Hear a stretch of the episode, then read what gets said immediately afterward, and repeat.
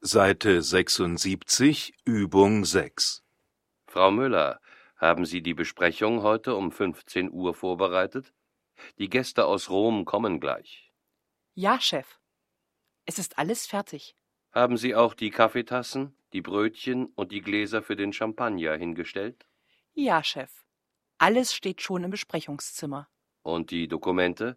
Haben Sie die kopiert? Ich habe die Unterlagen kopiert, die Mappen hingelegt und die Fenster geöffnet. Gut, dann bin ich beruhigt. Und Sie, Chef? Haben Sie die Praktikanten über die Ankunft der Geschäftspartner informiert?